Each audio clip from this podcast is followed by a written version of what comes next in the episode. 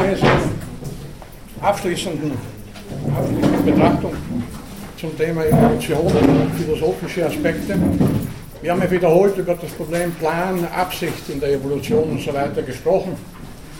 Auch zum letzten Mal wieder über den intelligenten Planer, äh, der also aus der Sicht der Evolutionstheorie nicht anzunehmen ist. Ich darf nochmals wiederholen, dass die alte Frage nach einer Absicht, einem Ziel in der Natur, die Teleologie, also ein vorgegebener, universeller Zweck, aus der Sicht der modernen Evolutionstheorie eindeutig mit Nein zu beantworten ist. Die Evolution kennt kein Ziel, keinen Plan, keine Absicht. Es ist ein Zickzackweg gewissermaßen, der nirgendwo hinführt. Es wäre daher auch, wie wir gesagt haben, ein Irrtum zu glauben, dass der Mensch das notwendige Endprodukt der Evolution sei. Dafür gibt es überhaupt keine Indizien. Der Mensch ist eine Art unter sehr vielen, unter Millionen, Abermillionen von Arten, die hervorgebracht worden sind und zum Großteil, wie auch betont wurde, wieder ausgestorben sind. Das Aussterben in der Evolution, so haben wir betont, ist äh, eben mit der Evolution untrennbar verbunden.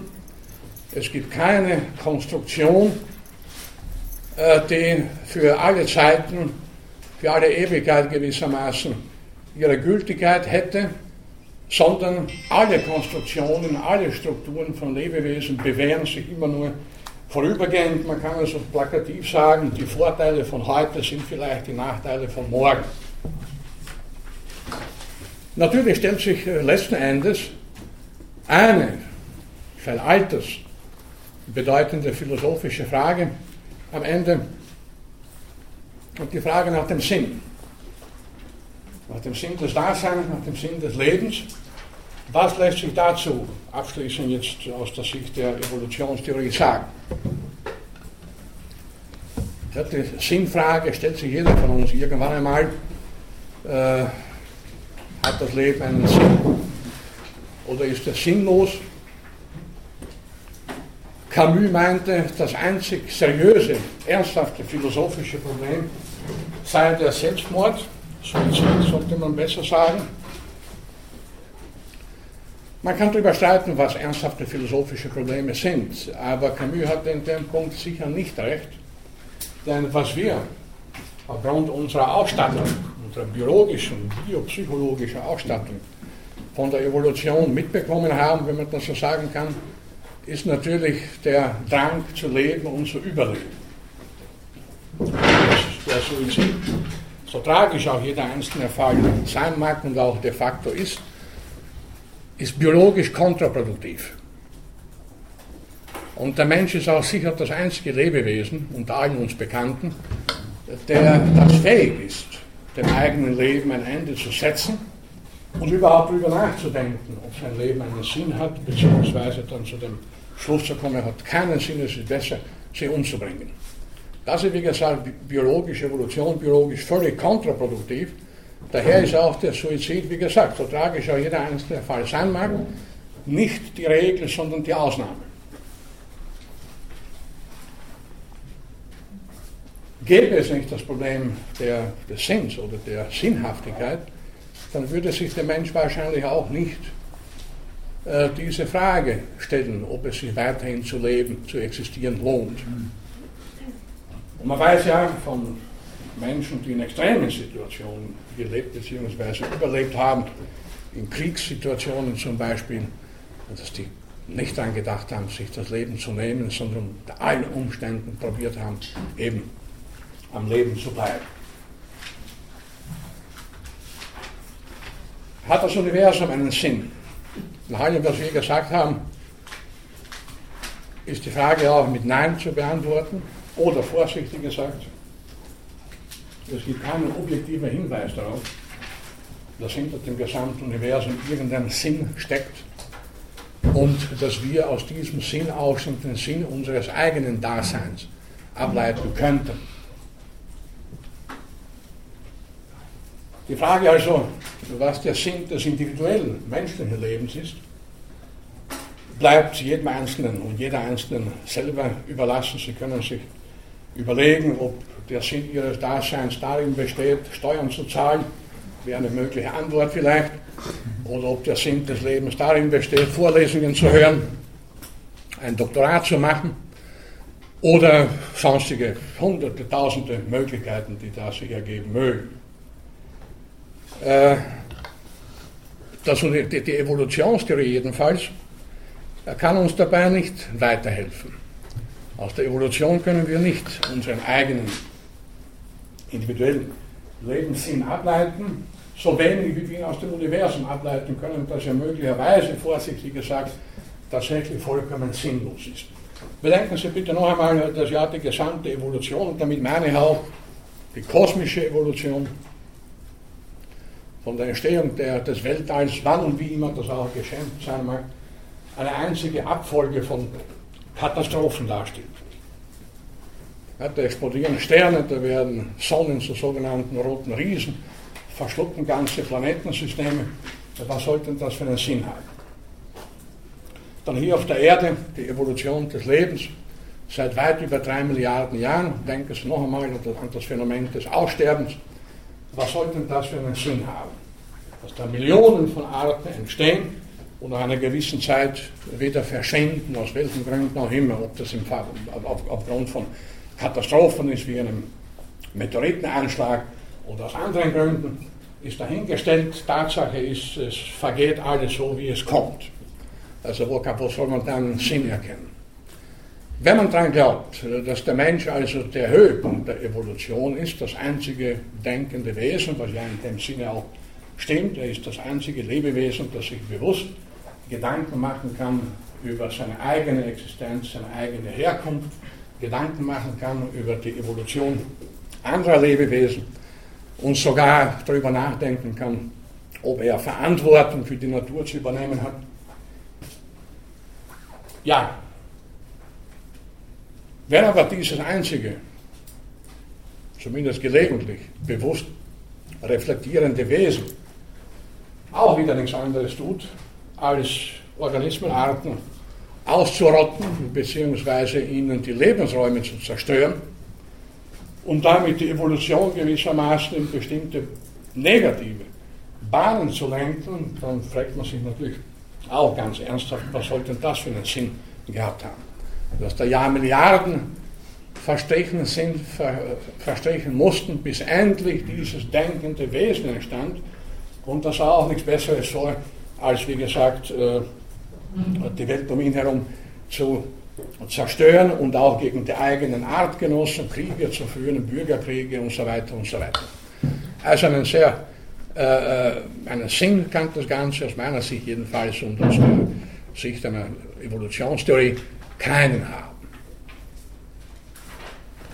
Das heißt, wir bleiben mit der Sinnfrage, mit der Frage nach dem Sinn unseres eigenen Daseins allein wie der französische Nobelpreisträger Jacques Monod.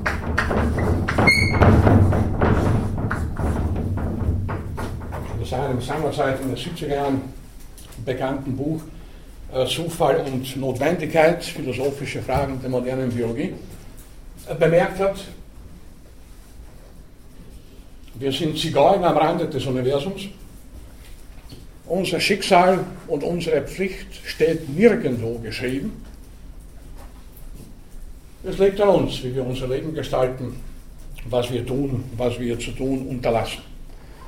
Der Ausdruck Zigeuner am Rande des Universums äh, müsste relativiert werden und nach Anführungszeichen gestellt werden, denn woher wissen wir, dass wir am Rande des Universums leben?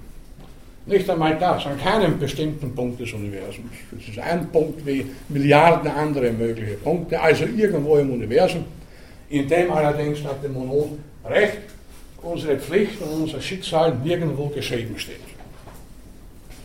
Aber, jetzt kommt das Positive, die Evolution hat uns, Anthropomorph gesagt, mit einigen Eigenschaften ausgestattet, die wir als sehr positiv zu empfinden vermögen und die uns das Leben dann als durchaus sinnvoll erscheinen lassen.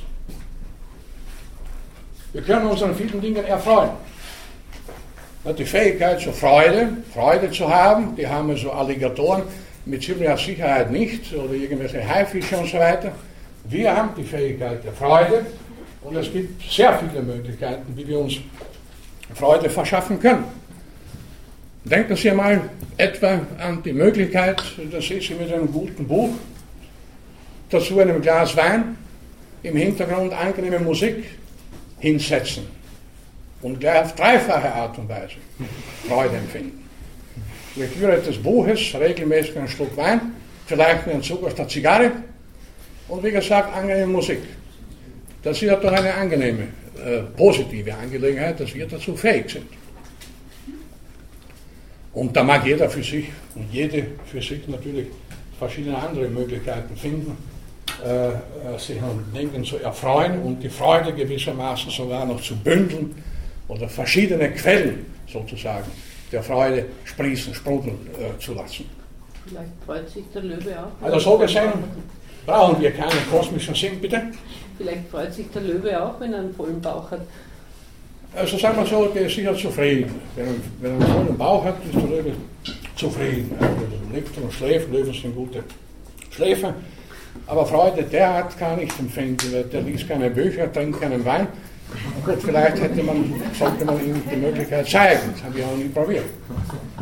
Äh, aber wir sind zufrieden, ist er. Hm? So wie, oder vielleicht nicht einmal das. Äh, er frisst einfach, weil er nicht anders kann. Gut, wir müssen auch fressen zunächst einmal, bevor ich mich mit dem Buch hinsetze und äh, Freude empfinde, ist es ganz gut, auch noch vorher gut gegessen zu haben. Es muss nicht besonders gut gewesen sein, aber zumindest so, dass der Magen voll ist. Das bleibt natürlich immer die Voraussetzung und damit natürlich äh, können Sie mir eines gewissen Zynismus äh, bezichtigen, denn äh, ich rede hier von Situationen, die also sehr angenehm sein können und sind. Äh, denn etwa eine Milliarde Menschen, die heute Hunger leiden, werde ich natürlich mit solchen Vorschlägen oder Möglichkeiten äh, wenig Sinnhaftigkeit vermitteln können. Die haben andere Probleme. Bitte. Meine Hunde freuen sich auch, wenn ich heimkomme. Bitte? Meine Hunde freuen sich auch, wenn ich heimkomme. Äh, das ist richtig, also gewisse Tiere haben sicher die Fähigkeit, also auch Katzen. Äh, davon kann, darüber kann ich einiges sagen, weil ich zwei Katzen daheim habe.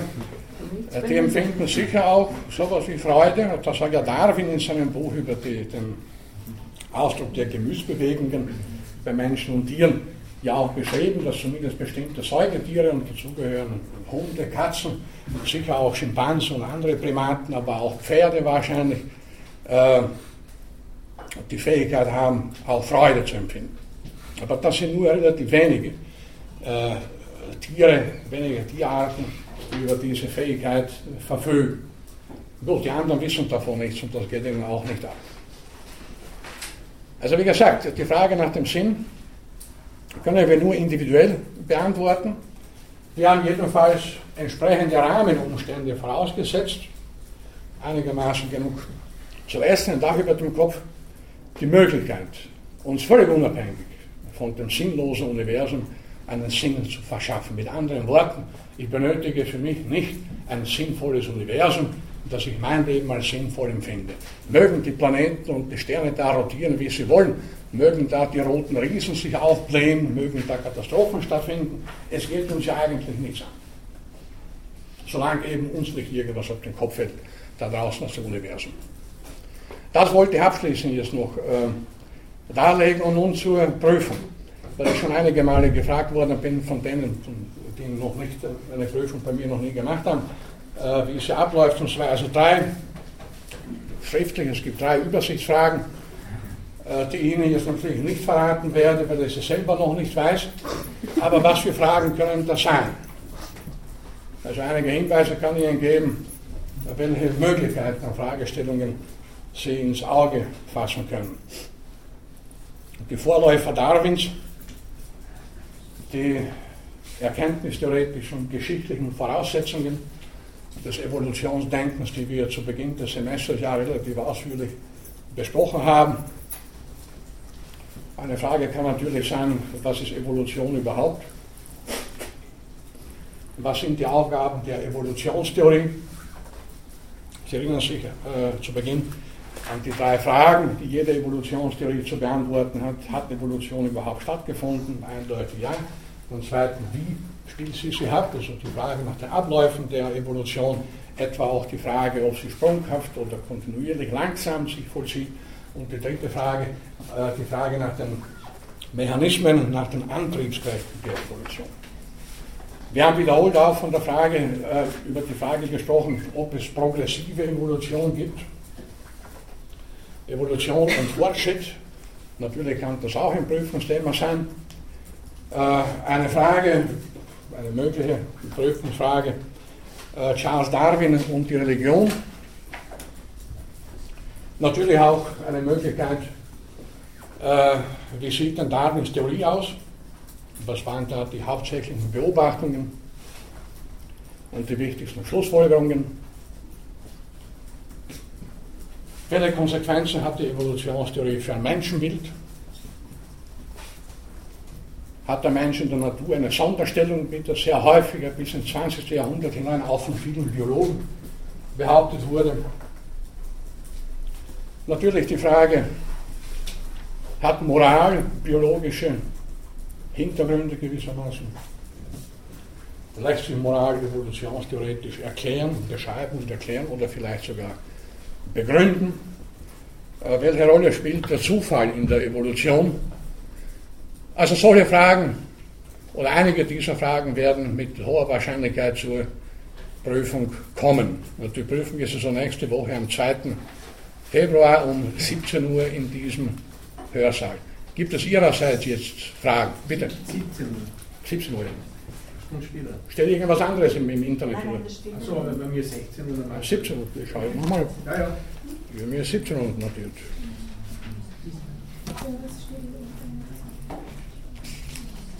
Ja, 17 Uhr. Also 17 Uhr pünktlich, bitte. Gibt es schon einen zweiten Termin? Ja, der steht, also vier Termine wird es geben, wenn das jetzt vorgeschrieben ist. Äh, der zweite in der ersten Märzwoche, aber das genaue Datum können Sie sicher dann im Laufe des, äh, der Semesterferien äh, aus der Homepage des Instituts entnehmen.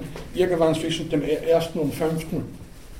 Äh, 4. März und ein dritter Termin etwa um die Mitte des kommenden Semesters und der vierte Termin am Ende des kommenden Sommersemesters. Also das ist jetzt seit einiger Zeit äh, gewissermaßen die Regel, äh, dass der erste Termin am Semesterende stattfindet, dann eben zu Beginn des nächsten, in der Mitte des nächsten, am Ende des nächsten Semesters. Äh, wird es mehrere Fragen zur Auswahl geben oder gibt es nur eine bestimmte Anzahl von Fragen, wo jeder da Ja, ist? nur, nur drei Fragen, also keine, keine Alternativen. Ähm, kann man's oder muss man sich elektronisch voranmelden? Bitte? Muss man sich elektronisch voranmelden? Nein, nein. Es ist auch keine Anmeldung erforderlich. Ich werde immer wieder danach gefragt, das ist nicht nötig. Also schreiben Sie mir bitte nicht. Ich habe schon einmal gesagt, ich habe zu meinen Problemen gehört nicht, dass ich zu wenige Nachrichten bekomme. Es ist keine Anmeldung erforderlich. Ja, ist sonst alles klar?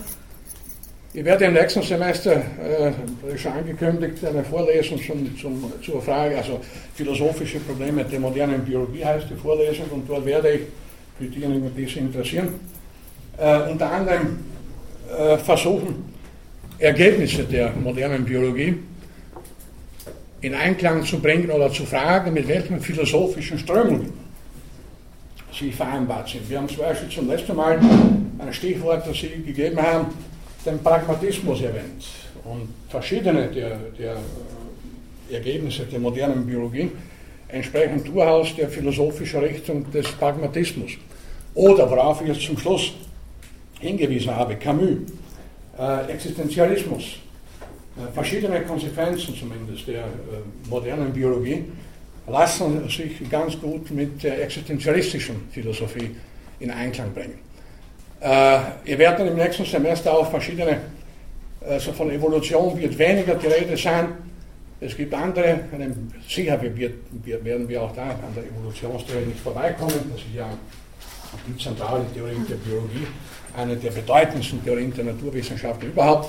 Aber wir auch wesentlich andere Aspekte äh, behandeln, etwa Aspekte ausgehend von der Neurobiologie, von der modernen Gehirnforschung, äh, die ja verschiedene philosophisch bedeutende Konsequenzen haben, oder auch ökologische Ergebnisse, die dann zu Fragen der ökologischen Ethik führen und ähnliche Dinge mehr. Damit, wie gesagt, machen wir für heute Schluss, bitte. Äh, Im Fallbezeichneten stand was von Ethik in den Biowissenschaften. Ist das die einfach ein, noch falsch benannt oder gibt es da so eine, die aufgeben oder weil da stand Das Ihr Name? werden wir noch überlegen. Gut, dann wie gesagt, machen wir für heute Schluss. Ich danke, dass Sie so lange ausgeharrt haben. Ich glaube, ich bin kein einziger, wenn ich so richtig äh, da der Überblick mir verschafft habe. Kaum jemand hat jemals gefehlt. Also ich danke für Ihr Interesse und für Ihre intensive Mitarbeit. Einige sehe ich dann bei der Prüfung und einige hoffentlich dann wieder im nächsten Semester. Einen schönen Abend noch und bis bald.